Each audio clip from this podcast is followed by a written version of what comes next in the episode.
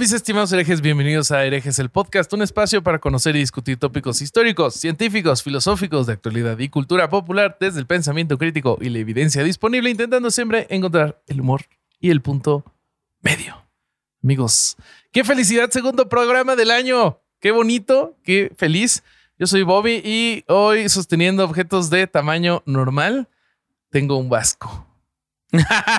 Está buenísimo. Tú tienes Ah, un, un boviñeco secuestrado, yo tengo un vascoñeco secuestrado. Gracias, Scar. Gracias, Scar. Gracias, por Escarabaja, por Están mira, bien chidos, Atrás de mí está el resto del cast. Que este, cada uno llegará a su respectivo dueño, excepto este. Este se queda aquí. Po- po- para mí te tenés que quedar todos vos. Para mí. Porque Sí, la se ve placa, chido, güey. La placa de Le los voy a 100 mil me la voy a. Escarabaja para ver si, qué, qué dice Sí. ella. No, la placa de los 100 mil ya dijimos que va a ser como la Copa del Mundo. Cada cierto tiempo se viaja, viaja a un lugar. Me parece muy bien. Pero para eso tenemos que llegar a los 100 mil. Así que suscríbanse, por favor. Sí, sí, sí. Este, ¿cómo estás? Ya, ya hablaste, pero ¿cómo estás, querido coanfitrión? Bien. Este, hermano, amigo, abogado del diablo sin plaquetas, mi querido y bonito Alejandro Vázquez Azquipilicueta del Vasco. Estoy muy contento de estar grabando porque existía, o sea, recién hablábamos de que no sabemos por qué los tres estamos tan contentos de estar grabando hoy. Eh, siempre nos gusta, pero hoy es especial. Eh, yo sí sé por qué, porque existía la posibilidad de que yo estuviera internado hoy y eso va a ser, creo que en los próximos meses, hasta que le encontremos la vuelta cada grabación. Esto va a acabar en una novela tipo Carpe Diem de, de esos mensajes. poder estar grabando es este poder estar grabando en casa eh, es hermoso y, y eso me pone muy feliz Eh, y creo que el episodio de hoy es reivindicar gente buena en una institución asquerosa y, y se lo merecen y creo que es un Sí. episodio lindo y está buenísimo que estemos los tres juntos grabando, así que yo estoy muy feliz de, de eso hoy en particular. Suscríbanse al canal de Herejes el Podcast, que queremos llegar a las 100.000. Síganos a nosotros tres en nuestras redes, que este, subimos, la verdad, información valiosa y, y nos ayuda a que nos sigan. Y nada, los queremos mucho. Este, ya falta muy poquito para los shows del 20. Son la otra semana. De cuando sale este episodio, seis días después, cinco días después vamos a estar en Querétaro y seis días después vamos a estar en la Ciudad de México con entradas agotadas. Así que este, muy felices, muy felices de todo eso. Si quieren ver cómo van a ser los shows y lo que estuvo pasando relativo a mi enfermedad, vayan a nuestras redes y se van a enterar. Pero todo sigue en marcha y va a ser un exitazo. Sí, es correcto, es correcto. Ya los vamos a ver pronto y estamos muy emocionados. Querido Vasco, te voy a presentar a nuestro siguiente coanfitrión, el muñeco de esta rosca llamada Herejes el Podcast. el corsario Güey, Alejandro después de la plática que acabamos de tener, lo del muñeco ¿El de esta muñeco? rosca se ve muy mal, güey. Sí, sí, sí, sí, sí, sí, sí. Vayan, vayan a ver el pre-show más grotesco de la Sí. historia de herejes. Pro- eh, el pre-show de eufemismos sexuales. Sí, en Patreon. Exclusivo en Patreon. Patreon. porque hay gente Sí. que paga para eso. Sí. sí, sí, Sí, güey. ¿Qué les da su dinero con el que nos apoyen? Un pre-show súper grotesco. Pero, ¿cómo estás, Corsario? Muy bien, güey. Empezando el año eh, con el pie derecho. Siento Ajá. que espero que para ustedes haya sido este, de alguna manera eh, bueno, a pesar de lo que está viviendo mi querido Vasco, pero, sí, pero estoy, estoy bien. pero estoy está bien. chido. Este, y pues, híjole, yo creo que es un gran, un gran tema para comenzar el año. Bueno, no comenzamos porque ya hubo un episodio anterior, pero Pero tiene Este- una, una sintonía temática, ¿no? Juan Pablo I con esto. Sí. Sí, y sabes que también me gusta mucho esta parte de analizar también lo positivo dentro de una institución de mierda, güey. O sea, no dentro de la institución lo positivo, sino las pers- me impresiona que las personas que se han portado eh, acorde a las circunstancias, eh, en busca de defender derechos fundamentales y todo lo que ya hemos hablado en otras ocasiones, sean los menos protegidos, güey. O sea, Totalmente. O, o- o también los que salen de la institución sí. o los que los matan y nadie estuvo ahí. O sea, no Sí. sé, como que siento que esta parte es importante tocarla para reivindicar a la gente que ha hecho bien las cosas, pero también para mostrar esta parte, esta cara de la moneda en donde pues se quedan ah, eh, pues sin, sin protección y, y- y al, a- como veleros en el mar, cabrón, sin, Totalmente. aire. Y, y bueno, pues este, este es una, una realidad. Otra cosa que quería decirles es que ya saben que nuestros productos como tazas, bolsas, playeras y todo lo bonito de herejes eh, físico, nuestro merch, está en chunchos.mx. Vayan, dense una vuelta este, y, y compren. Y compren. Me parece que sale, sale un sticker para el Ah, show, sí. para que, exclusivo para el show, que va a ser algo así como yo pude estar y el Vasco no, que es- me parece espectacular ese sticker. Creo que, Yo no creo que sabía va a ser un exitazo. Creo que va a ser un exitazo. Esa taza está buenísima también. Sí, pero se ve muy Este, chiquita en mi mano también. Sí, sí, sí, sí, sí, sí. Les Esa- prometo esa- que es de tamaño Es- normal. ese, ese vaso tequilero se ve de huevos. Este, pero bueno, eh, bueno, vamos a empezar si quieren. Sí, sí, sí. Sí, Así vamos. como el, si quieren- el Corsario nos, nos regaló su, su intro, hoy en herejes, eh, curas que siempre eran, sí eran buenos, no como Algunos otros. sacerdotes que sí valían la pena y como la, la iglesia, por supuesto, les dio la espalda. Y yo me toca empezar con uno de los archienemigos de herejes el podcast y del, uno de los archienemigos del bien en la humanidad en el siglo XX, que es Ah. Juan Pablo II, ¿no? Como Con que una siempre, verga, sí, sí, sí. Sí, siempre hay más para decir. Voy a empezar con eh, hablando de Monseñor Arnulfo Romero, eh, arzobispo de San Salvador, eh, asesinado luego de luchar y de intentar combatir eh, las persecuciones y las violaciones a los derechos humanos en El Salvador. Marzo de 1980, un francotirador arrebata la vida del arzobispo de San Salvador, Oscar Arnulfo Robert- Romero, cuando se encontraba oficiando una misa en la capilla del Hospital de la Divina Providencia. La tarde del 24 de marzo de 1980, mientras oficiaba esa misa, el arzobispo de San Salvador fue abatido por un disparo de un francotirador.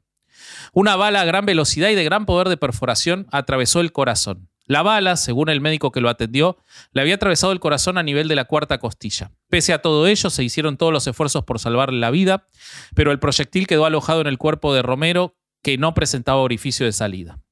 Después del ataque, la Junta Revolucionaria del Gobierno, eh, que ahora vamos a hablar de quiénes eran, anunció tres días de duelo nacional en un gran acto de hipocresía por la muerte de Monseñor Oscar Arnulfo Romero, eh, pese a que según fuentes preliminares el autor intelectual del crimen había sido el mayor Roberto de Abusón.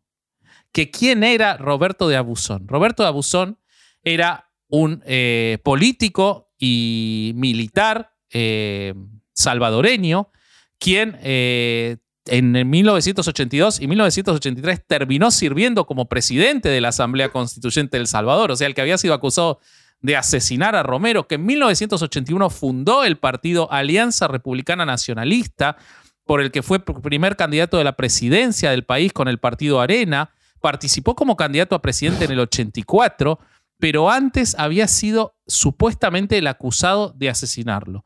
Las instituciones como la Comisión Interamericana de Derechos Humanos y la Comisión de la Verdad para El Salvador de las Naciones Unidas lo acusaron con suficiente evidencia como responsable del asesinato de Oscar Arnulfo Romero. Dicha acusación fue estudiada en el informe de la Comisión para la Verdad del Salvador, en la cual se lo vincula como autor intelectual del asesinato. Y en las conclusiones de ese caso, la comisión concluye que existe evidencia de que el ex mayor dio la orden de asesinar al arzobispo e instrucciones a su entorno de seguridad de organizar y supervisar el asesinato.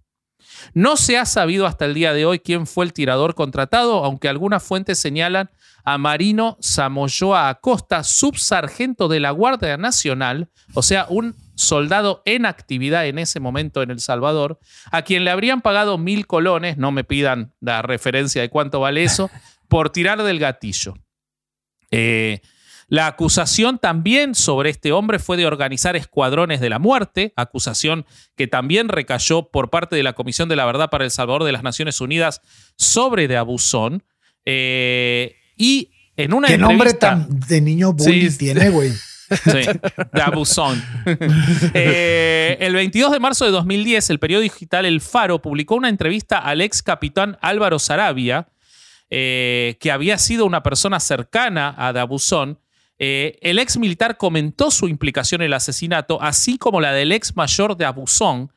Eh, se ubica la voz de uno de los coautores del asesinato dentro de la conspiración para asesinarlo. Esa fue la primera aparición de alguien indicando que de Abusón, que después quiso ser presidente y que fue presidente de la eh, Comisión Constituyente del Salvador, de haber matado a este sacerdote. Lamentablemente, lamentablemente, Dabuzón falleció eh, a los 42 años, o por suerte falleció tan joven, pero no llegó a este, ser este, pagar sus eh, crímenes. tratado por la justicia de manera debida. En el año 92 murió de un cáncer. Pero ¿por qué asesinaron a este hombre? ¿Por, qué? ¿Quién era? ¿Quién era este, eh, Romero y por qué lo asesinó? Quizás una buena forma de saber quién era, ahora voy a ir un poco a su biografía, pero quiero ir al revés, es saber cómo fue humillado públicamente por Juan Pablo II. Y para esto voy a ir a una columna muy interesante publicada por María López Vigil, periodista española, eh, que contó la historia de cómo Romero fue en el año 1979 a pedirle ayuda a Juan Pablo II por eh, cómo eh, el gobierno dictatorial del Salvador estaba asesinando a eh, civiles, a sacerdotes, a luchadores por los derechos humanos y nadie estaba haciendo nada. Y cómo Juan Pablo II lo humilló. Por supuesto que él los ayudó, ¿no? Y este, pidió a todo el resto del mundo que pusiera atención en las injusticias cometidas. Totalmente, te imaginarás, ¿no? En enero de 1979, cuenta la periodista, habían asesinado a Octavio Ortiz, uno de los sacerdotes que fueron matados en El Salvador, siendo Monseñor Romero el arzobispo.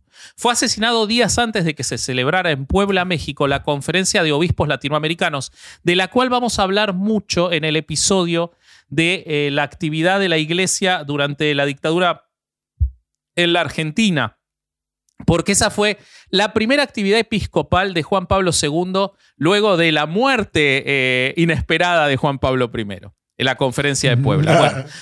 conferencia de obispos latinoamericanos en la que participó Juan Pablo II en su primer viaje a América Latina. Cuenta esta periodista. Yo era periodista en Madrid y tuve la oportunidad de escribir un extenso texto para el diario El País sobre esa reunión de obispos. Lo enmarqué en lo que se estaba viviendo en la iglesia del Salvador, en, en lo que estaba haciendo y siendo Monseñor Romero y en el asesinato de Octavio. Ese texto me lo pagaron muy bien y a mí me pareció que era su protagonista, Monseñor Romero, a quien le pertenecía ese dinero. Le escribí y le mandé el texto y la plata a El Salvador.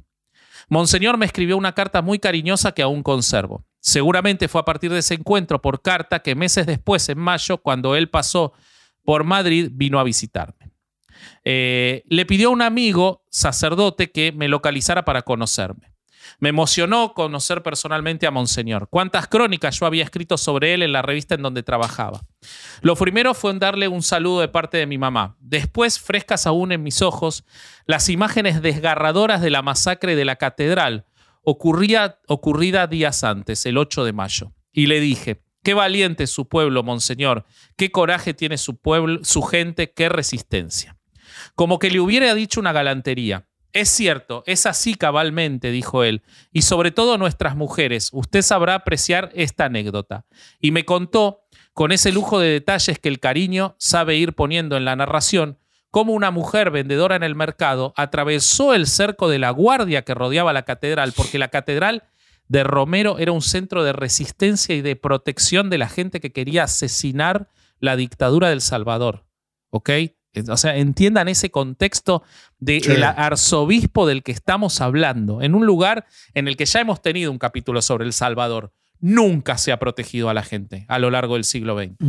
Pónganse en la cabeza de este tipo, mientras los sacerdotes en la Argentina en esa misma época se reunían a tomar café con los dictadores, genocidas, este tipo se paraba ahí, como el que hablamos de Chile, que también se opuso, o sea, ha habido de esta gente valiente.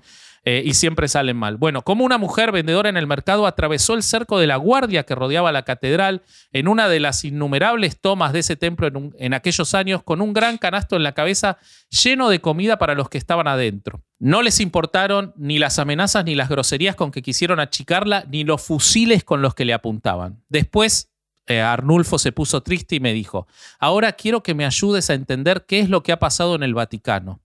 Yo no había ido a una entrevista, ni, ni una grabadora había llevado, el tono era de confidencia.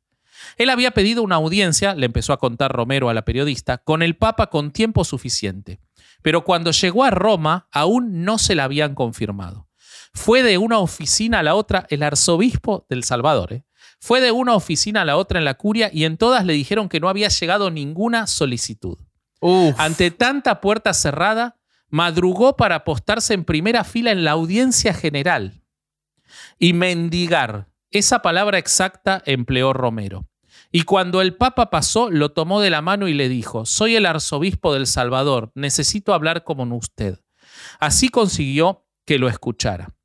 Consideró de mucha utilidad llevarle al Papa todos los documentos, periódicos y panfletos que circulaban en El Salvador desde hacía un par de años, como los que decían haga patria, mate a un cura, como los que decían que él estaba endemoniado, por supuesto Romero, no Juan Pablo II. Y había que. y había que, comillas, exorcizarlo. Santo Padre, le dijo Romero, aquí usted, usted podrá leer cómo toda la campaña de calumnias contra la iglesia y contra mi persona se organiza desde la casa presidencial. Pero el Papa no mostró ningún interés y le dijo que allí no había tiempo para leer tanta cosa y que no era necesario venir cargado con tantos papeles. Monseñor Romero se preguntaba y me preguntaba el porqué de aquella reacción de desinterés. ¿Qué podía yo decirle? Intenté ser positiva. Es difícil entender la realidad a distancia. Es importante a partir de ahora mantener los canales de comunicación. Y le dije cosas así. Él estaba triste, yo estaba perpleja, pero lo que quería era darle ánimo. También me contó que le había llevado al Papa una fotografía a colores de la cara destrozada de Octavio, el, asesinado sacerdote en aquel enero. Los militares le habían aplastado la cara pasándole por encima una tanqueta. A la madre, güey. Monseñor le enseñó al Papa la foto, yo ya la conocía y era aterradora, tratando de conmoverlo, de tocar su corazón. No sabe que Juan Pablo II ah. no tenía. Plot twist, Juan Pablo II no tenía. Esa cosa ni sentimientos tiene. Así me dijo, y le dio detalles de la vida de Octavio, un joven campesino a que él conocía desde pequeño, al que él había ordenado sacerdote. Eh, le habló de su familia, le contó de su trabajo con jóvenes, cómo habían asesinado a cuatro muchachos en el mismo operativo. Le detalló al Papa las circunstancias en que lo habían matado. Lo mataron con crueldad, acusándolo de ser un guerrillero, le dijo Romero. ¿Y en verdad no lo era? le contestó Juan Pablo II. Pedazo de hijo de puta. Ese fue el único comentario que le hizo el Papa, mientras Monseñor Romero tenía los ojos llenos de lágrimas. Después llegó el momento crucial de la entrevista, las relaciones Iglesia-Estado en El Salvador. Para entonces la represión gubernamental era masiva. Los escuadrones de la muerte tenían vía libre en todo el país. Ya habían asesinado a cuatro sacerdotes y miles de civiles. Con angustia, Monseñor me contó con cuánta insistencia el Papa le orientaba a que él, como sacerdote y principal autoridad del país, mantuviera una relación armónica con el gobierno salvadoreño. A huevo, güey. Siempre es lo mismo, güey. Que siempre, están del lado del poder, güey. Es la moneda que siempre cae del lado malo. No mames, güey. o sea, pero, pero sí, a mí me, impresiona esta, esta falta de, de puta, güey, no sé, cabrón, no, tienen sentimientos, güey. O sea, no, no, es, es como una. No, y era su obsesión anticomunista también, no te olvides eso. pero un gobierno dictatorial anticomunista. Pero una inacción cabrona, güey. O sea, o sea, ok, ándale, quieres estar de parte, ok, vas. Pero si tienes a un sacerdote que no comparte esos ideales, pero que es parte de tu institución, pues sácalo al chorizo y manda al otro lado, güey, o no sé, güey. No, no sé, no sé qué puedas, o ve y ayuda, cúbrelo. No, no sé qué puede hacer como institución, güey. era, era, la, era la cara de la resistencia, Romero, no lo podían callar. Entonces, fíjate que esto es un año antes de que lo maten, nada más. O sea, eh, el abandono de Juan Pablo II fue la muerte de Romero. Bueno, le dijo eh, que mantuvieron una relación armónica porque era un gobierno católico. O sea, me parece que era muy católico lo que estaba haciendo No ese gobierno. A lo que él le respondió que eso era imposible porque no puede haber armonía con un gobierno que ataca al pueblo. La misión de la iglesia es defender al pueblo. Claramente eh, él no sabía cuál era la misión de la iglesia. No. Ahí en el que, el que estaba equivocado era Romero. No puede haber re- buenas relaciones con un gobierno que tiene malas relaciones con el pueblo. Bueno, y entonces le insistió y me at- se atrevió a decirle al Papa, Santo Padre, Jesús nos dijo que no había venido a traer paz sino espada. Pero el Santo Padre me respondió, no exagere, señor arzobispo, no exagere. Y ahí y así se acabó la audiencia. Fue a Roma buscando respaldo, consuelo o consejo y regresaba decepcionado, frustrado, dolido y humillado. Yo estaba abrumada, sentí que él estaba entregándome una mochila que le pesaba demasiado y que necesitaba dejarla en otras manos y en Madrid, lejos del Salvador, en donde ya no le contó a nadie esto, según pude confirmar después.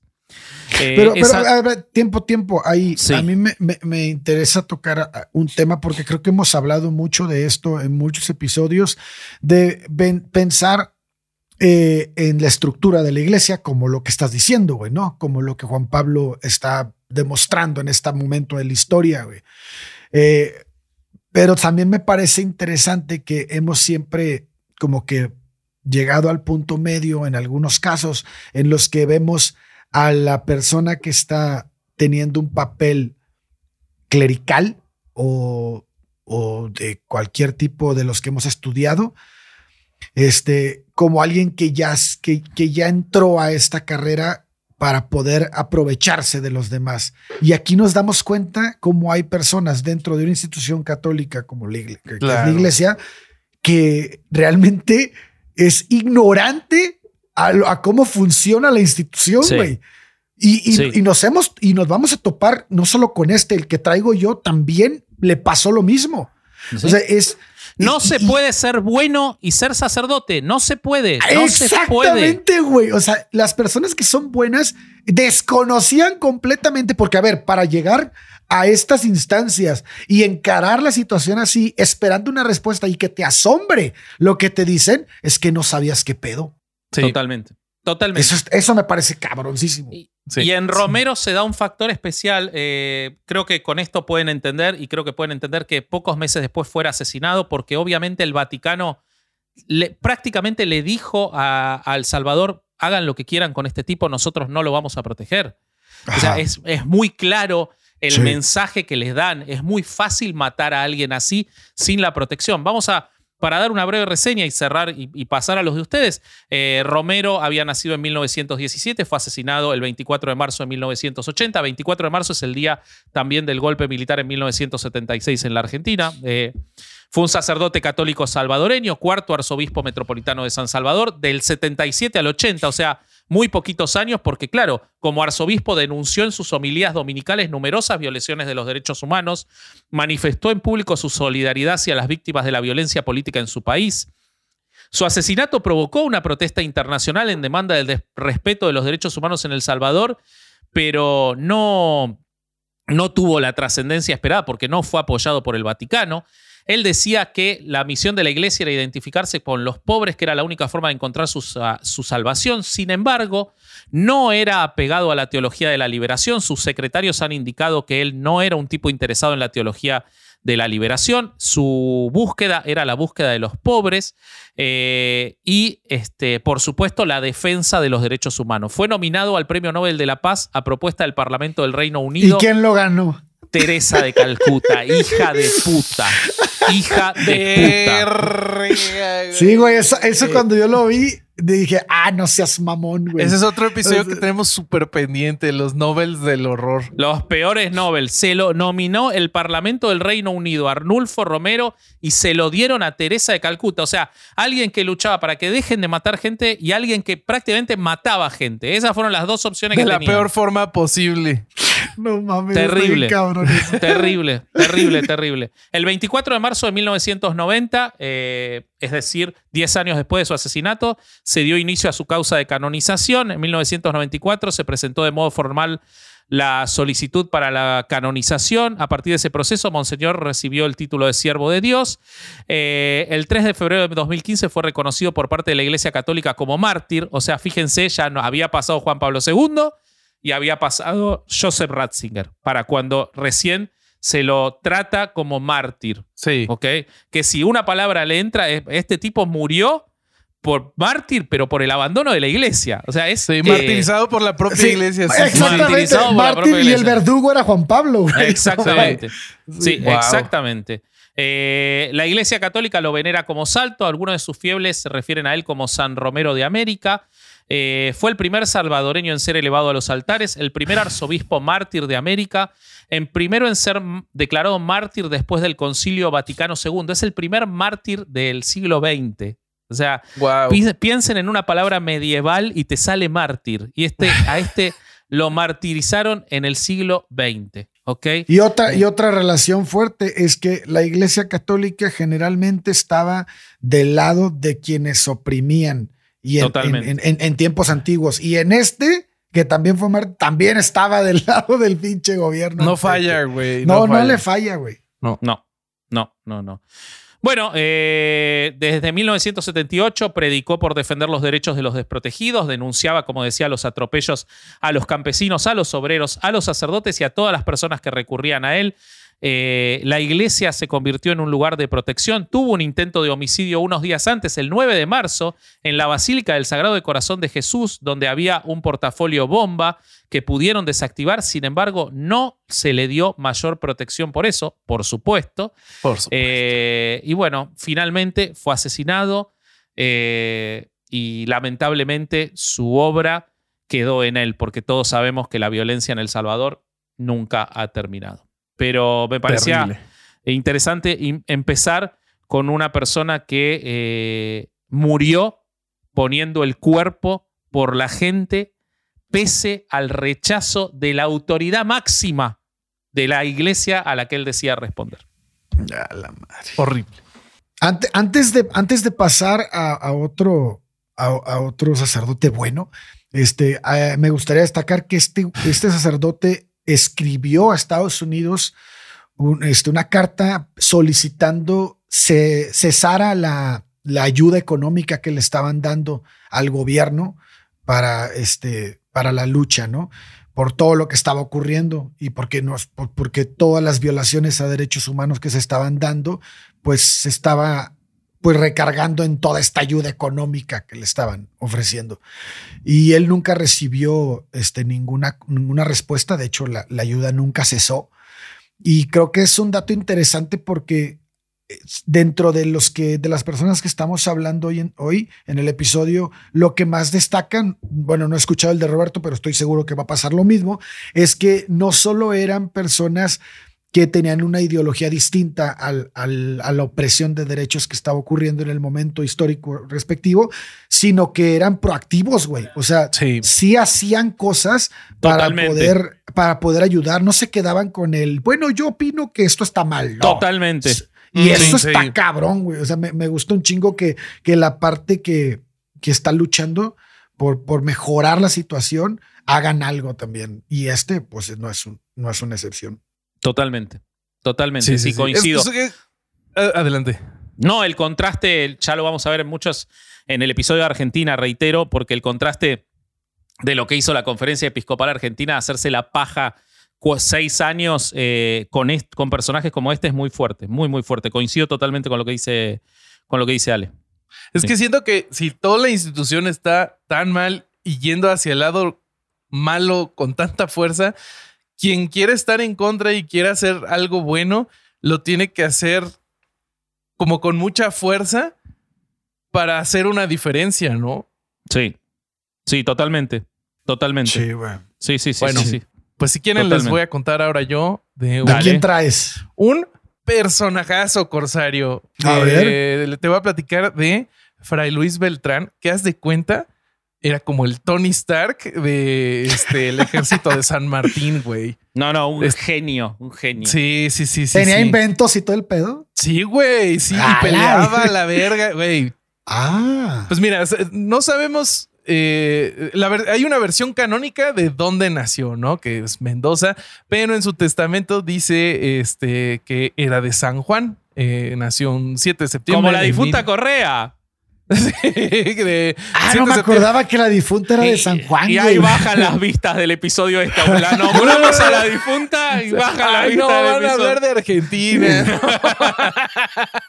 No, pero es la difunta, ¿eh? Porque al de al de Coso Felices los niños le fue bien. Es la difunta, pobrecita, la que nos Sí, güey. No Es que no- soportaron. es que no hemos ido a llevar nada a sus leche. altares, güey. Sí, es por sí, eso. sí, totalmente. Entonces, bueno, nace 7 de septiembre de 1784.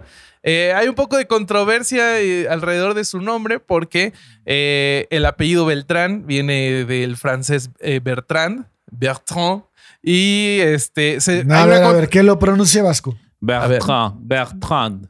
Ahí va. Este, y la controversia es que se supone, o sea, según algunos eh, testimonios, eh, él era, tenía el apellido francés, pero el- al momento de registrarlo le pusieron Be- Beltrán. Y pues así se le, se le quedó. Él ingresa en el convento de San Francisco en Mendoza y ahí aprende de diferentes ciencias, ¿no? Matemáticas, física y pues cuando- Vinos. Sí, sí, sí. Eh, sigue su vocación religiosa y fue trasladado a Santiago de Chile, donde en 1812 fue designado capellán de las tropas independentistas comandadas por Carrera.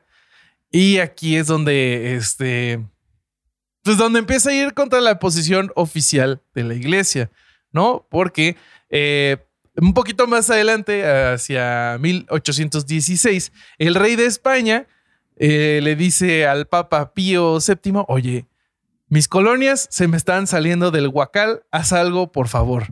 Y pues a la iglesia le gustaba mucho el oro de las colonias y todos esos beneficios que les No, y llegaban. todo el poder que tenían los esclavos, todo lo que tenía la iglesia acá en, en América, ¿no? Sí, sí, sí, sí. Entonces el Papa Pío VII envía a sus, y cito, eh, venerables hermanos arzobispos, obispos y queridos hijos de América, súbditos del rey y de, de las Españas, una breve en la que les dice, este, y cito textual también, eh, entre los preceptos claros y de los más importantes de la muy santa religión que profesamos, hay uno que ordena a todas las almas a ser sumisas a las potencias colocadas sobre ellas.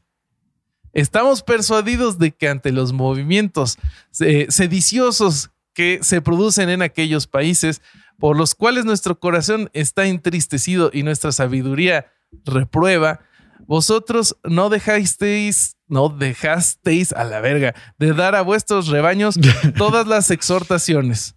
No somos el representante de aquel que es Dios de la paz, nacido para rescatar al género humano de la tiranía de los demonios. Ah, no somos, no, no somos. ¿eh?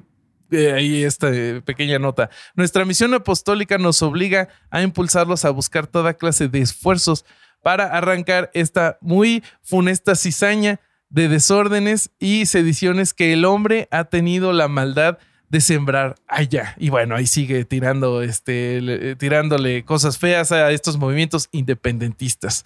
Pero, pues al- a nuestro héroe de esta historia, eso le chupaba un huevo. pues este, pues ya como, como dijiste, le- di- di- Le dijiste que era. succionaba el escroto, diríamos en el pre-show. no. Verga, ya, güey. Oye, ¿estás hablando de 1816 cuando este güey estaba en las tropas? Eh, hay un poco de salto, o sea, me salté un poquito más adelante porque eh, eh, su primera eh, acción dentro de los eh, dentro de las tropas ya va más para 1814, pero quería darles la posición oficial de la iglesia que es Claro. un poquito más adelante. No, pero sí, lo que estaba pensando en que en cómo estaba la iglesia organizada en ese momento y no, pues la cuadra bien cabrón porque cuando de 1816 o 1814 de 1813 para adelante Sí, es cuando Napoleón sale de aquella Sí, invasión justo. que le hace Fernando VII, ¿no? sí. Que ¿Y sea es la- lo que la- desata la las México, diferentes en México. Exactamente. Pero no, en este momento sí la iglesia está organizada de nuevo, güey. O sea, ya, ya no, ya no tiene el, el conflicto con, con Napoleón, con el Sí. primo. ¿Quién era el, el primo de Napoleón que estaba ahí? Sí, sí, sí, sí. sí, sí. Ok, ya. Exactamente. Eh, pues sí, pues mira, ya te, voy a contar ya qué pasó este, con Beltrán de este, en, la- en las tropas. Eh, él pues venía como el capellán, ¿no? O sea, su- sus deberes eran más por lo religioso. Religiosos, en teoría. Claro, Es era un acompañamiento de fe, en teoría. Ok. Pero pues eh, sufren una derrota en este, Hierbas Buenas y pues él se pone a recomponer el parque de artillería que había sido eh, dañado por los españoles y por sus eficientes servicios fue ascendido a teniente de artillería. O sea, de un día para otro, después de, de hacer esta, esta Sí, recompostura. el vato, ¿por qué sabía hacer eso, güey? pues es que eh, eh, entre su, su que aprendió algo de ciencias y pues que el tipo era súper ingenioso, de repente recomponiendo, eh, este, reparando, reparando eh, artillería. Maquinaria. Sí, sí, sí, sí, sí. Madre, güey. Ok. Este, y pues, bueno, pero los, eh, a ver, denme un segundo. Obviamente, imagínate la iglesia recontenta con, con tener a- que de repente el sacerdote era el que arma- armaba la artillería, me imagino, ¿no? Le debía encantar. Eh, sí, ahorita, ahorita platicamos eh, tantito de, de eso. Eh, lo- lo- los patriotas son derrotados este, en Rancagua el 2 de octubre de 1814 y eso lo, lo obliga a emprender eh, junto a centenares de derrotados el penoso cruce de la cordillera hacia Mendoza. Y en la capital de Mendoza conoce nada más y nada menos que a San Martín, quien era gobernador y que se encontraba preparando al ejército libertador. Para Eh, cruzar la cordillera. Ah, Es correcto. Y pero San Martín ya lo conocía, o sea, ya sabía de él. Eh, Por Ah. ejemplo, este, tenía referencias como la de Mitre, que contaba que, y le cito textual, eh, se hizo matemático, físico y químico por intuición, artillero, Wow. pirotécnico, carpintero, arquitecto, herrero, dibujante, cordonero, bordador y médico por la observación y la práctica. ¡Demonios! ¡Eres realmente un genio! Eh, Espectacular. Sí, sí, sí, siendo entendido en todas las artes manuales. Y nosotros no podemos lograr en el siglo XXI que salga bien el audio todos los episodios de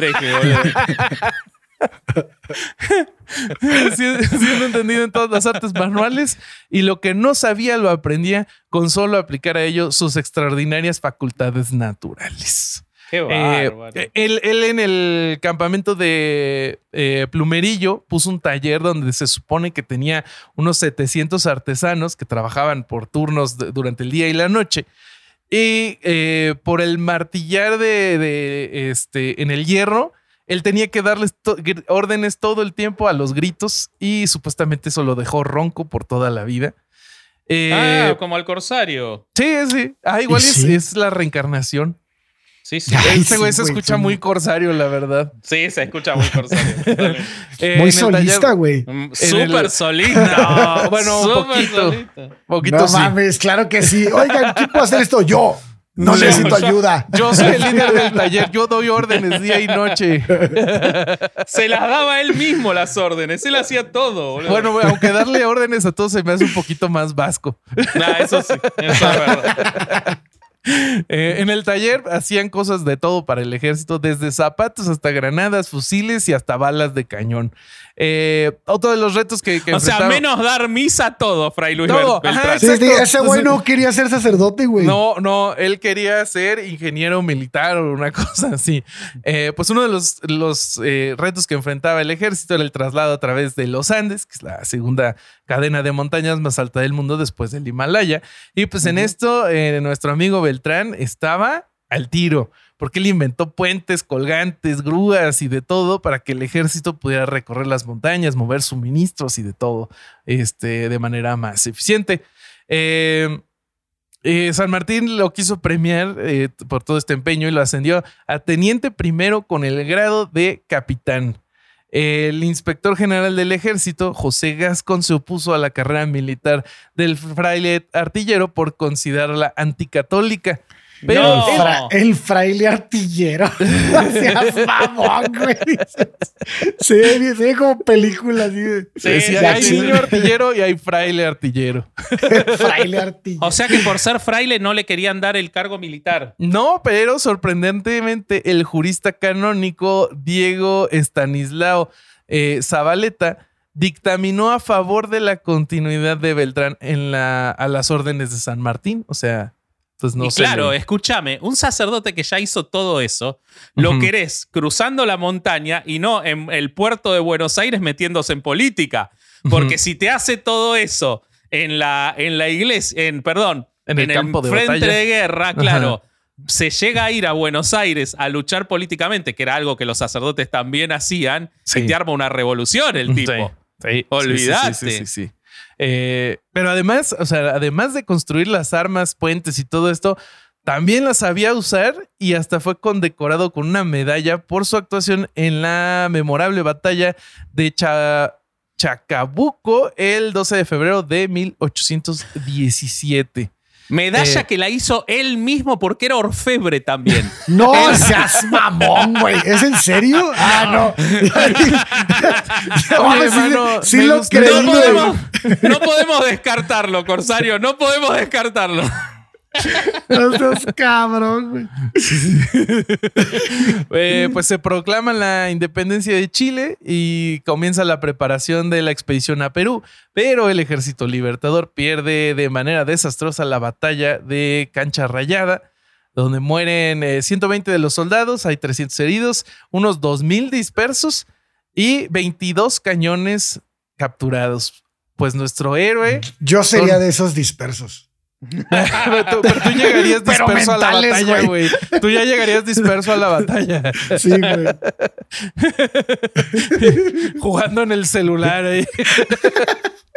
Pues mira, de, de esta terrible derrota, él tuvo en 16 días listos 22 cañones nuevos, cientos de fusiles y miles de municiones que serían estrenadas con todo éxito el 5 de abril de 1818 en el definitivo combate de Maipú. Al Eh, estúpido fraile plurifuncional, güey. ¿Qué pedo? No Espectacular. Después del cual Beltrán recibió otro encargo del Libertador, o sea, San Martín, preparar los más maravillosos fuegos artificiales para celebrar No. la independencia. ¡No! Güey, qué pedo. güey. Bueno, San Martín lo tenía ahí. Lo tenía ahí haciendo todo. Haciendo- y, hace- y hacete unos churrascos. Hacete unos churrascos con huevo frito. Sí, sí, sí, sí, sí, sí. Güey, gracias por hacer las armas con las que ganamos y usarlas tú y matar a varios. Y yo unos fuegos artificiales. Y al final habiéndote el banquete. Sí, sí, sí, vez. sí, sí, ¿Hay algo que este joven no haga bien? sí, sí, sí, sí. Participa también en la campaña de Perú hasta que entra a Lima junto con el mismo San Martín. Eh, y bueno, después este, pasa a trabajar bajo el mando de Simón Bolívar. Y aquí es donde se pudre la momia. Eh, porque eh, hay varias, hay- encontré varias versiones, pero creo que esta es la que más concisa me suena. Se supone que Bolívar lo quiso poner a prueba y le ordenó que pusiera a punto y que embalara unos mil fusiles en solo tres días. Eh, entonces todos los artesanos de, de Beltrán y él eh, se pusieron a trabajar. Pasaron ocho días y no habían dormido nada.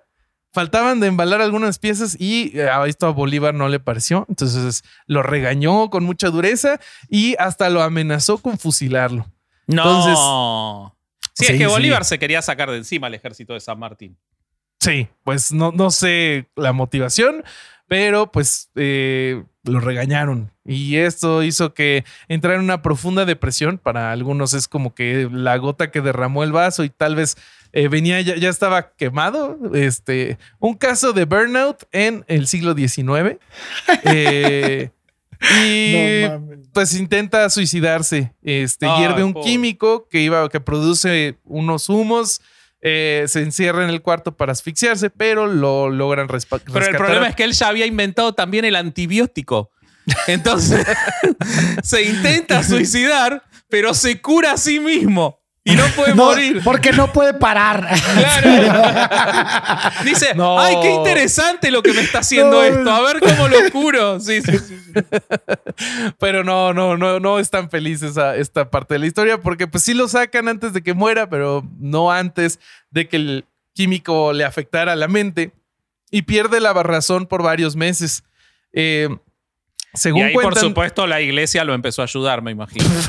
no, deambulaba por las calles de Huanchaco y yo encontré Con un una- perro muerto y es el santo del que habíamos hablado. No, No, güey. Pero un La perro leyenda- muerto que había construido él, porque era taxidermista también, de partes No, de La leyenda cuenta que él tenía una cajita vacía de donde vendía artículos imaginarios. Ay, pobrecito. Sí, sí, hasta que una familia que lo conocía Cómete un lo, pan, cómete un lo, pan. Sí. lo rescata y comete un pan imaginario. No.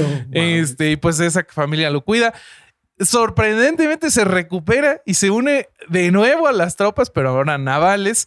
Eh, le revalidan el título de teniente coronel Wow. y este iba a combatir, a combatir contra el Brasil y participa en el combate de eh, Ituzaingó. Ituzaingó. Ituzaingó. Ituzaingó. Sí, Ujú. gracias. Sí. Eh, pero las complicaciones de su estado físico y mental eh, lo hicieron abandonar la, la campaña. Vuelve a, Ben- a Buenos Aires y ahí renuncia a las armas, hace penitencia. Y sorprendentemente, cuando muere, es enterrado como fraile franciscano a los 43 años, el 8 de diciembre de 1820. 43 Cuare- años Todo tenía. eso lo hizo. en- Me está mierda. jodiendo. Era Tony Stark, güey. 43 años. Yo Sí. pensé que a los 80 se había muerto, No. boludo. A la No, no, mierda. Pero, ¿por qué no se llaman todas las avenidas de Buenos Aires Fray Luis Beltrán, boludo? ¿Cómo puede ser que este tipo Porque no nunca. tenga. Porque no pueden ponerle el nombre al güey que hizo todas. Claro. Hubiera sido muy ególatra de su parte. Sí, sí, sí. Este, y pues sí, yo creo que, yo creo que le alcanza a, a ser enterrado como franciscano, porque medio que a la iglesia le chupaba un, un huevo los, este, los frailes y los curas que estaban acá, ¿no? Eran poca cosa para la curia romana. Porque claro. no tenían dinero, güey. Tenían voto de pobreza y no le interesaba. güey. No, no, no. Ya no lo Este, tienen, por cierto. Ese es- Pero ese es- mientras estuvo mendigando, no lo ayudó la iglesia. O sea, la No. iglesia no lo dejó en de lado. momento, era- sí, sí. Y, o sea. O sea, después de, después de que se formateó el cerebro con el pinche ácido, ya valió madre. Sí, este, pues Ya. todavía peleó un poquito, te digo. No, pero ya esa- no, ya no fue lo mismo. güey. No, no, no, ya no. Ya no hizo 22 cañones en 15 días. Ya no, no. Ya no le daba el disco duro. Chale. Tremendo. Sí, sí. Bueno, pero igual historia. siento que está menos peor que la, la historia de Vasco, la de San No, pero está bueno, está bueno saber que eh, esos tipos así corajudos y que dicen, bueno, a mí me mandaron para esto, para una. Pero yo veo que se actuación". necesita esto otro. Ajá. Pero a ver, yo tengo una duda aquí. Yo veo puntos de contacto, ¿eh? Yo, te- yo tengo una duda aquí. En la lucha, en, en esta lucha independiente, este, sí tenía un fin eh, más cabrón que el de México. Que, por ejemplo, en México sabemos que estaba peleando la lucha de independencia, pero porque querían zafarse de Napoleón. Pero Ajá. acá, el, el fin de la, de, de la lucha, sí era un fin así, que chingón. ¿O era Sí, un acá- acá Miguel la- Hidalgo, güey? No, no, acá la independencia fue distinta porque realmente acá se buscaban este, patrias. eh, bueno, yo, yo entiendo que en México también lo que pasa es que los intereses económicos son diferentes. México era sobradamente rico y acá no eran colonias ricas. Acá lo que había era una opresión tremenda para repartir lo poco. Sí. Entonces, los- las luchas independentistas en Sudamérica eran porque la opresión era realmente muy fuerte, porque no había mucho, eh, no había mucha población, no Además entiendo riqueza. que eh, en Sudamérica hubo más genocidios, ¿no? Sí, claro. Bueno, es. No es- mames, en México hay un Es chingo, complejo. Es complejo de comparar. No más que acá, acá siento- llaman la batalla de Puebla. En Perú, no, para- en Perú el genocidio fue muy Sí. fuerte, por ejemplo. Sí, eso, pero- eso entiendo que en Perú el Sí, genocidio venía. sí, sí, muy- es que en. Perú mandaron a un analfabeto criador de cerdos a ser el virrey. Fue terrible lo que hicieron en Perú. Güey, Eh, lo que hizo Miguel Hidalgo en la Lóndiga de Granaditas estuvo cabrón, güey. Sí. Mató niños, mujeres, Sí. personas que estaban este, resguardándose, güey. Y los, los mataron bien culero. Ese güey hacía Sí. cosas bien gachas. Sí. Y- No, pero lo de lo de Perú era organizado por, por el virreinato. Sí, sí, sí, sí, sí. Exactamente. Miguel Hidalgo todo mal y así, pero en teoría estaba intentando liberar de. Bueno, el virreinato mató mucho indígena aquí en México. Ajá, eso. Sí. Pero bueno, este. ¿Qué tenemos, Cors- Corsario? ¿Qué, qué ¿Quién más nos vas a contar, ¿Con Corsario? qué cerramos? Yo me voy a ir a la, a la actualidad. Bueno, Ok. este, lo más cercano a, a nuestros días, con un sacerdote, ex sacerdote, que nació en la ciudad de Puebla en 1952, que Ah, estudió reciente esto. teología en el seminario conciliar de, esta, de la ciudad de Puebla.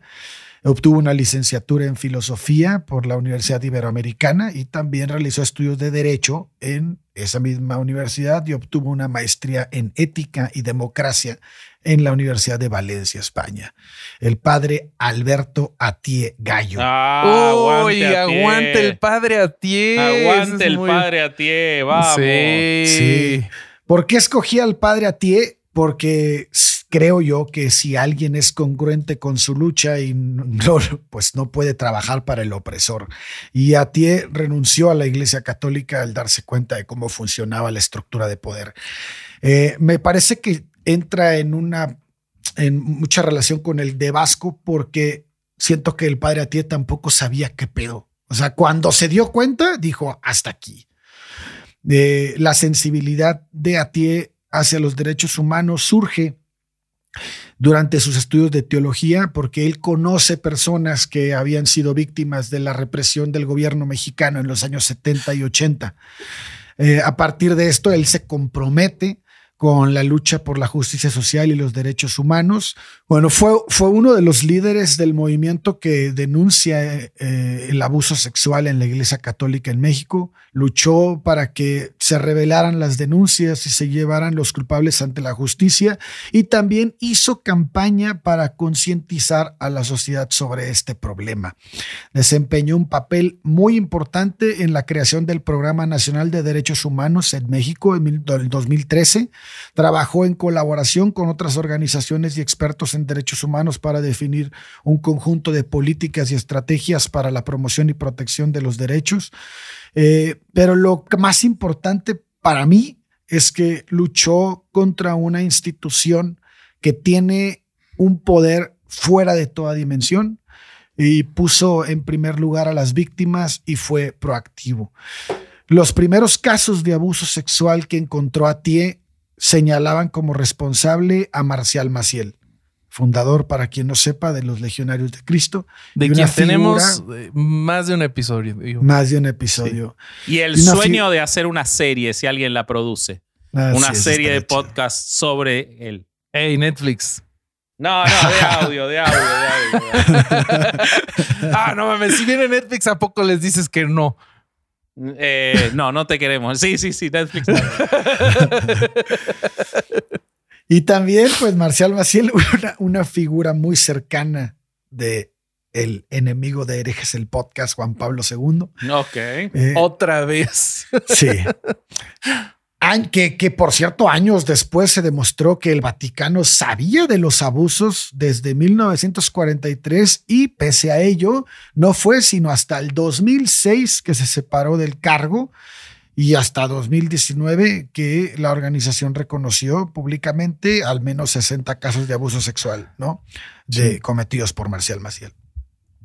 Eh, nada más para un dato así al margen, un informe de la SA estima que llegan a 100 mil las víctimas de abuso por parte de miembros de la iglesia. Y, y bueno, aquí comienza un poco lo que en una entrevista dijo el padre Atie de cómo fue todo este, esta relación este, tóxica entre él y la iglesia y cuando se dio cuenta que cómo, cómo funcionaba la institución. Eh, el padre menciona que conoce el primer caso porque la víctima se acerca a él buscando un consejo. En cuestión de tiempo, en solo prestar un poco de atención, ya sabía de otras ocho víctimas de abuso clerical.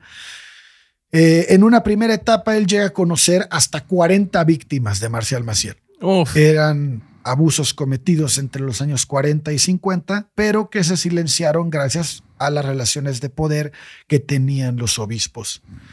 Él tardó Ahora, en eh, dar... siempre, me, siempre me hace ruido, y, y, bueno, por suerte, ¿no? Pero por suerte y por desgracia, con Marcial Maciel, eh, que casi no necesitó asesinar Marcial Maciel a sus. Nomás al este, tío, ¿no? Nada más Al, al tío. al tío sí, pero, pero eh, eso fue más por una búsqueda de poder, me parece, el asesinato al tío. Pero eh, tenía tanta impunidad que sabía que podía abusar y dejar a la gente que hablara, porque sabía que no iba a pasar nada. Sí, sí, tenía total impunidad. Sí. Este, Entonces, eh, él dice que, que cuando, cuando él se da cuenta que la estructura de o la estructura protegía a estas personas fue primero porque pues él se enfocó en entender a las víctimas, en escuchar sus historias y en ese contexto descubre que pues había víctimas de abuso sexual de sacerdotes, pero que no se podía hablar de esto.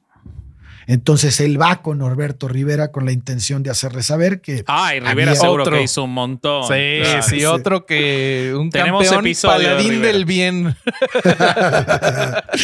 él va, fíjate, aquí es donde te digo que él no, se- no sabe qué pedo, porque si va con el cardenal Norberto Rivera y le dice, oye, güey, pues sabes qué está pasando esto, Eh, este, eh, obvia- dice, y, y- y le dice, obviamente, yo entiendo que hay una persecución a la iglesia católica, le dice el padre Atién, ¿no? De- con esta bandera que, que le han nutrido toda la institución de que todo lo que se diga en contra es porque están atacando y no soportan el poder del, del, del- De del Cristo. éxito del catolicismo, ¿no? Eh, hay una, este, una persecución de conspiración contra la iglesia, pero que también le dice, pues hay elementos reales que hay que atender en esta problemática, que, que no solo era un invento, una instrumentalización de los grupos de interés para atacar a la iglesia, sino que había algo más de fondo que había que revisar. Claro, están atacando con algo real que está pasando. Ajá, exacto. Entonces el cardenal Norberto Rivera le dice, ¿no entendiste que todo esto es un complot? No tengo nada más que hablar de esto. Hasta luego. Yo sacerdote". tengo otros datos. Y dice, él me corrió de la oficina y empecé a tratar de entender el porqué de este comportamiento. Así que, este, se da cuenta que en realidad Maciel no solo representaba un problema eh, en materia de conducta y disciplina sexual, sino que también representaba a alguien estratégicamente muy importante para la Iglesia en México y para el mundo. El padre Maciel fue clave en la estrategia de Juan Pablo II contra la Iglesia liberadora de la América Latina. Claro. Sí. Entonces, Exacto. eh, en el caso y de económicamente México- también. y económicamente. En el caso de México y de América Latina, la pederastia clerical se ubica dentro de un contexto de cambio de estrategia. Veían, veníamos de un modelo del que era parte Monseñor Gerardi, o Gerardi, eh, el de una iglesia que trabajaba para buscar solución a la problemática de la guerra, ¿no? Para hacer memoria histórica, para apoyar a las víctimas del conflicto, en fin. Esa era la idea. Mientras que Juan Pablo II impulsaba otra estrategia, la de Claro. Recordemos el es- catecismo de Juan Pablo I también, en el que empieza a denunciar la pederastia, ¿no? Que queda en nada así con Juan es, Pablo. II. así es, así es. Eh, la iglesia eh, que se debía limitar solo a los cultos era la estrategia de Juan Pablo. Entonces, todo no importaba, lo que importaba es que la iglesia estuviera bien ubicada y del lado del poder para poder darle fuerza a sus cultos. Y esto lo vemos como en lo que dijo Vasco, como en este en todas las acciones de Juan Pablo, no importaba de qué, qué estuviera sucediendo mientras que el gobierno fuera católico y le diera fuerza a los cultos. Totalmente. Era, era lo único. Todos los grandes abusadores de la iglesia en esos tiempos y este y, y en esos momentos eran precisamente personajes importantes en las relaciones de poder con el poder empresarial y con el poder político del lugar.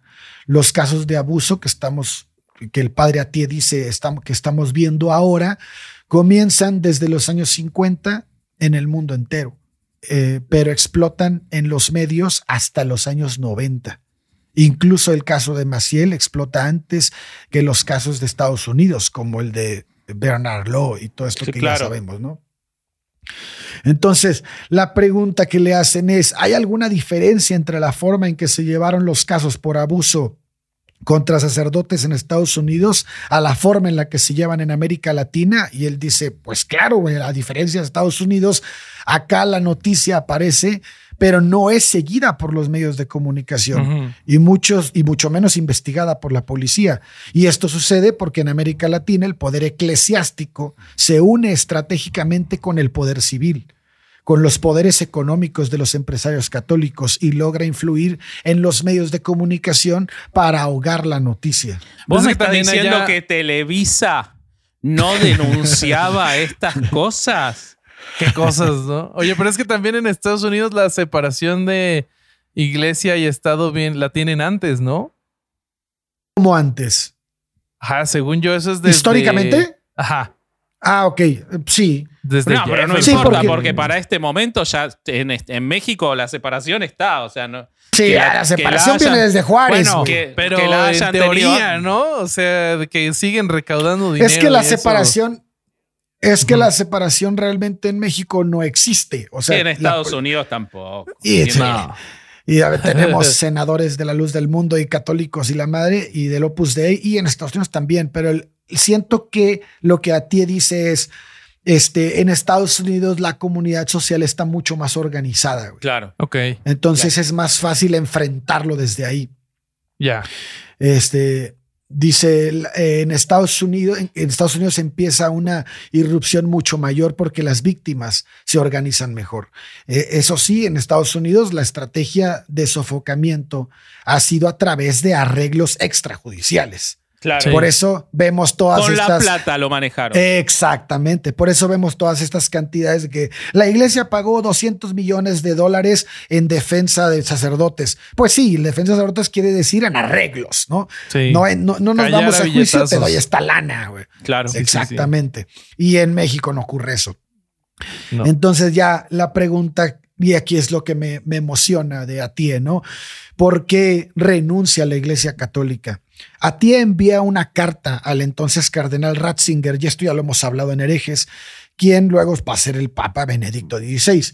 Y él estaba en la doctrina de la fe, el mero mero de la doctrina de la fe, lo que era antes la Santa Inquisición. Ajá. Y su respuesta fue eh, eh, lo que lo motiva. La respuesta de Ratzinger es lo que motiva al padre Atie a salir de la iglesia.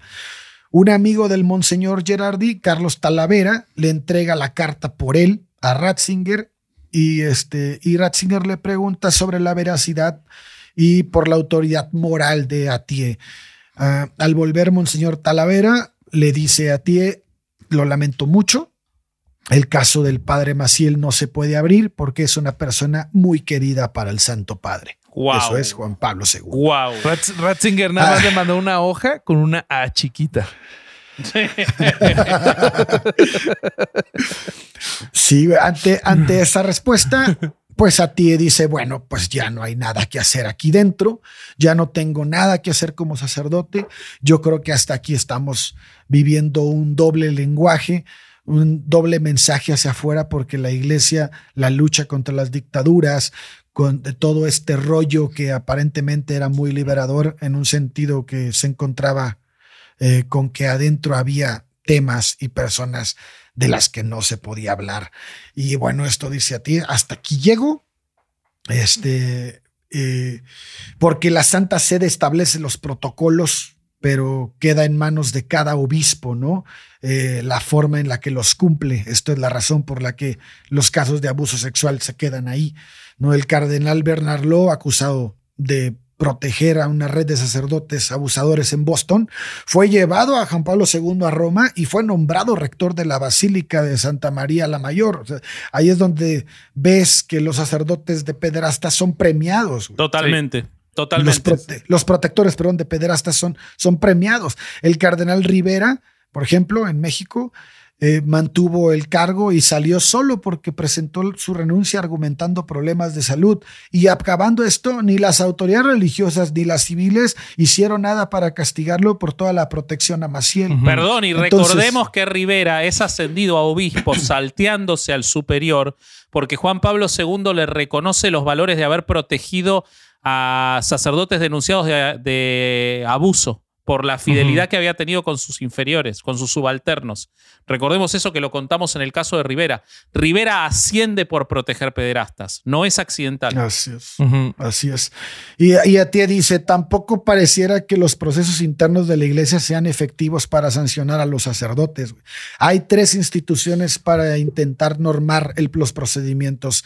La Crimen Socielationis de 1962, el Sacramentum Sactilis Tutela del 2021 y la de Delitis Gravioturbus de 2010. Sí, no sé si se pronuncia así, pero bueno, así van, que, que van respondiendo a las necesidades de la época, ¿no? El problema es que desde Ratzinger se estableció que todos los casos que tenían, que, todos los casos tenían que ser trasladados a Roma. Y allá se abre un expediente y empieza a investigar el caso. El problema, y menciona a ti, que es que la comisión a cargo no está ni cerca de las víctimas. Al final sus conclusiones incluso pueden diferir de las de la justicia civil y pueden absolver al cura, apartarlo de la vida pública o expulsarlo del sacerdocio, pero nunca están este, inmersos en el caso en realidad. Se ve en Eh, el documental de Francisco, en el Francisco Responde, se ve cuando el chico que denuncia los abusos en el Opus Dei, recién ahí cuando Francisco se lo dicen en persona, pese a que el Vaticano tenía toda la información, avanza ese caso. O sea, crearon una estructura, Ratzinger creó una estructura burocrática para que nada avance. O sea, mándennos Sí. todo a nosotros y nada avanza. Sí. Se, queda, se queda todo clavado. Todo clavado sí. no es la terminología no, no, que no. debería haber utilizado. haber Adecuada. elegido otras, otras Debería haberlo palabras. pensado mejor, sí, sí. sí, sí, sí. Sí. Todo penetrado. Ah, no. No, no, no, tampoco. Tampoco. En- en- en- por eso en mu- muchos casos no prosperan, porque pues todo se lleva a nivel interno. Hasta ahora que se les pide a los obispos que si saben algo lo denuncien inmediatamente a las autoridades, pues esto podría ser un poco mejor, pero la verdad es que no se hace. No, no, se, no se lleva a cabo y ahorita voy a platicar un ejemplo que acabo de enterarme ah, en mi visita a Tampico, este, para que se den cuenta cómo está la situación. Eh, una crítica común también, y se le hace la pregunta a ti, y esto es lo que me impresiona de cómo, cómo piensa y cómo actualmente eh, él está en una constante lucha. Eh, dice, una crítica común es que solo culpa a la pederastia de la iglesia, a la iglesia católica cuando es un problema no es un problema exclusivo de la religión. Y su respuesta es, obviamente no es un problema católico, pero la iglesia le otorga a otros agravantes porque utiliza su poder, sus estructuras internas y sus procedimientos para tratar de manejar internamente la pederastia y controlarla de manera que ésta no se sepa. Totalmente. Ese poder es más efectivo en sistemas débiles como los de América Latina. O sea, esto es algo que hemos hablado en herejes un chingo y, que él lo, lo está manifestando en redes, lo está manifestando este, en entrevistas, en televisión. Es parte de la, fue parte más bien, ya se, ya se, ya renunció eh, a la Comisión Nacional de Derechos Humanos, estuvo de protector de niños de, de- de la ONU. Este, vaya, se me hace que es una de las personas actualmente que más ha aportado a la causa, una causa que yo no entiendo por qué no le dan más fuerza si es este, si es un problema no solo de México, sino de toda Sí. América Latina y el mundo, y donde le han rascado, han encontrado. que- Siempre donde se es- investiga, ahí hay pedo. Ahí hay pedo. Entonces, pues por eso para mí es un sacerdote que, que merece, pues, ponerle un pinche busto de bronce ahí en el pinche Palacio Nacional, güey, en lugar de Nazón Joaquín, Sí, totalmente. porque realmente es, es una persona que sigue luchando, que, que sigue avanzando en favor de los, de los débiles y más de los niños que tanto necesitan ayuda eh, en, esta, en esta lucha contra el abuso sexual clerical y de cualquier otro tipo. Sí. Pero bueno, déjenme les platico un poquito de lo que me enteré, porque me parece que aporta mucho y nos, nos explica muy bien cómo estamos hoy en día, cómo está funcionando, eh, cómo, cómo no hay ningún cambio, ¿no? Este, resulta que tengo una amiga que tiene un negocio de, de masajes, pero un negocio como spa. Ajá. Este, y ella es muy, muy católica, muy, muy católica. Este, y empezó a ofrecerle el servicio a distintas personas. No, güey, ya sé a dónde va esto. No, por de- favor. De la No. iglesia. No. No, aceptaba aceptaba monjas, aceptaba sacerdotes.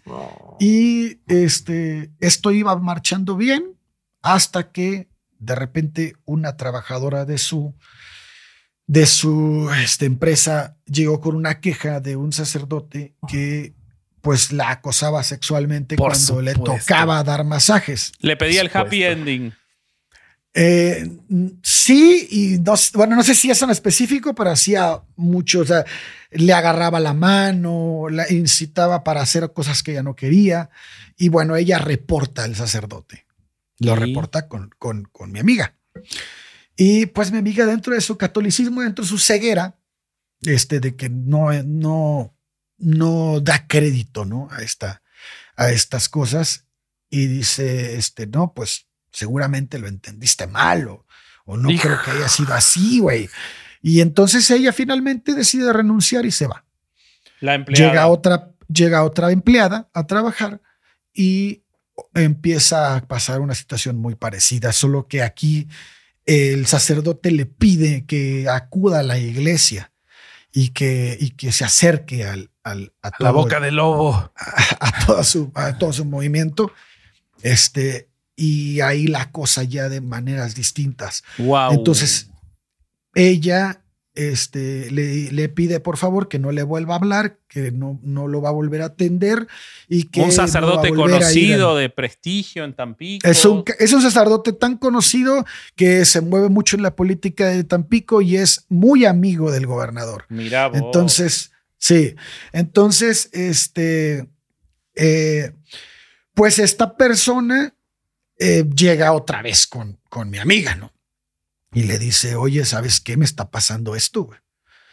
Pero en este caso, tiene los mensajes de WhatsApp donde él la amenaza, güey No. y le dice, tú, tú dices esto, que, que, que, que es, es todo esto que pasó a alguien más y yo voy a hablar con tu jefa para que te corra del trabajo y para que, y, y vas a- y le voy a decir a tu esposo que tú anduviste de más conmigo para No. que vas cómo te va a ir. Todo esto en mensajes, güey. La Y impunidad, es- boludo.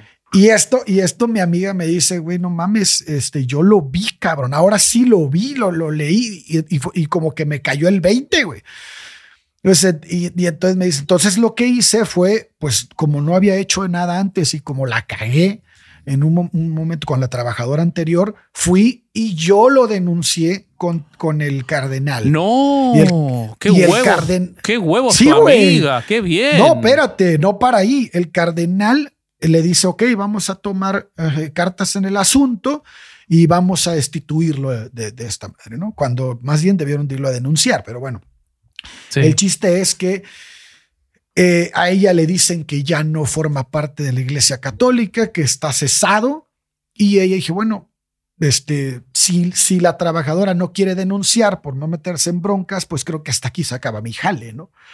Entonces, este, eh, ella lo da por hecho que ya no está trabajando y de repente, no sé cómo se da cuenta que tiene una iglesia en el Mante, güey, en el Mante, Tamaulipas. O sea, solo lo cambiaron. Pueblo de mágico, iglesia, el Mante Pueblo Mágico, lugar este precioso. Eh, Sí, sí, sí. La antesala, la, la antesala del infierno, güey, por el pinche calor que hace. Pero bueno, este es, es el mismo tratamiento, güey. Lo cambian, lo que pasó en Claro. Boston, lo cambian de iglesia Siempre. y lo mandan a Mante. Y entonces mi amiga dice, ¿cómo que está en Mante, güey? No mames, es un acosador sexual. Entonces se va a Mante a hablar con el, con el obispo de allá o el cardenal, no sé qué es, el arzobispo de, de esa comunidad y le dice, oye, ¿sabes qué? Este güey tiene denuncias y tiene, ti- hizo esto y, y en Tampico y la chingada. Y le dice, yo creo que estás exagerando. Le dice, yo creo que estás exagerando y este, yo creo que más bien lo que el, el sacerdote tuvo una crisis y ya, de- y ya lo tratamos y él ahorita ya está mejor, ya está sano y te pido por favor que dejes y pares todo lo que estás haciendo porque pues puede haber consecuencias, güey. Qué hijos de puta.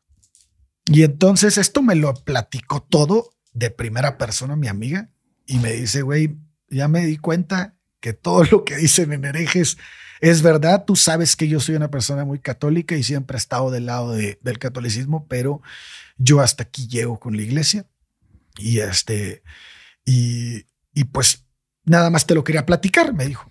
Y yo, no mames, pues es que esto, si te pones a repasar todo lo que ha ocurrido a lo largo del tiempo con estos casos, es el mismo modus operandi. O sea, no ha cambiado en absoluto, porque la libertad al final, como dice el padre Atie, la tiene cada obispo en cada lugar para decidir qué hacer. Y dentro de todo, yo me imagino que tienen una orden en general de qué hacer, güey.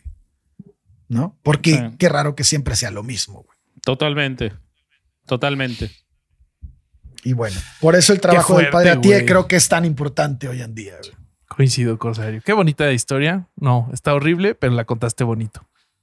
Sí, y me gustó mucho la, la parte del final, me parece que es hacer nosotros el trabajo, porque difundir estas cosas de otro lado no se difunden y me parece que Hmm. es tomar una actitud que no solo relatar. Me gustó mucho, me gustó mucho que agregues esto, esto último. Te felicito. Y la felicito a tu amiga que te autorizó a contarlo. Espero que Sí. te haya autorizado. Sí, sí, sí, me dijo que lo contara. Esperemos. Sí. Desgraciadamente, este, no puedes hacer mucho en Tamaulipas porque la iglesia está muy pegada al poder y pelearte con el poder en Tamaulipas es pelearte con otros se- sectores que no quieres meterte. güey. Entonces, pues esa es la, la triste realidad. Sí. Tremendo, tremendo. Bueno, me, me gustó mucho el episodio, chicos. Creo que era lo que queríamos con, con, este, con este episodio, así que este, me gustó un montón. eh, los tres relatos con tres matices. Como me gusta que se suscriban al canal de Herejes el Podcast para que podamos llegar a, a los suscribirse. 100 mil. Es gratis, no les cuesta nada. Estamos en Te 76 llegan las notificaciones cuando salen los episodios nuevos. Cuando o empezamos cuando cam- hacer lives Sí. también.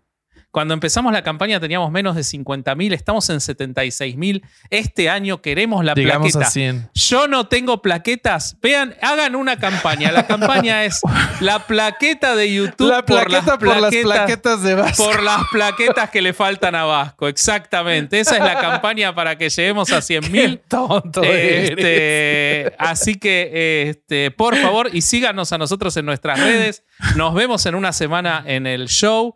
Eh, y 2024 es el año de herejes en Patreon. Acabamos de subir un pre-show que se van a reír mucho porque va para todos lados. Jack Richer, eh, las palabras soeces son mejores que las palabras técnicas. Eh, el Corsario que empezó terapia para el TDAH, un gran pre-show, además de los relatos de Caro Hernández Solís, además de todos los extras que ponemos para ustedes. Así que suscríbanse a Patreon. Tenemos el show que se hizo en junio, eh, este, grabado en vivo en la Ciudad de México en el Gratis si eres 139 cucurrul. gratis si sos Cucurrul y si no lo podés comprar por 10 dólares. Muchas gracias a todos los que ya lo adquirieron. Así que todo eso está en Patreon. ¿Y qué más, Corsarito? Y también tenemos todos los productos de Herejes el Podcast en chunchos.mx, playeras, bolsas, tazas, sudaderas y todo lo que usted Enoje a su tía católica con esta taza que dice la religión lo contamina todo. Así, Eso. siéntense en su oficina con su cafecito y mire cómo la gente eh, dice, ay, mira, qué bonita taza. Sí, este- Sí. estén muy al pendiente, métanse seguido, este, porque Chunchos este, cambia los modelos o mete más modelos y la verdad es que eh, hay que estar al pendiente. Síganlos en Instagram, sí, justo ahí es buena- la mejor forma de enterarse que, que están sacando de nuevo. Sí, totalmente. Todo el tiempo suben cosas nuevas. Y, Y síganos Y en redes están- sociales. Ah, no, sí, y, diga. y si sí. tienen ganas, escuchen la música del Corsario, que es increíble. La música del Corsario es muy bonita. Está en todo, está en Spotify y demás plataformas. Y sigan chismecito de lunes a viernes a las 11 de la mañana. Bobby y yo hacemos un contenido que les garantizamos que les alegra el día, a nosotros nos lo alegra. Cada vez que el Corsario puede, se suma también. Eh, es este hablar de nada y reírnos y divertirnos. Hay premios de chunchos. eh, así que súmanse al chismecito, escuchen la música del Corsario. eh, y nada, los queremos un montón. Sí, síganos en redes sociales como corsario.ereje, vas.ereje, borri.ereje. Y este fue otro domingo de no ir a misa y escuchar Herejes el podcast. Adiós. Adiós.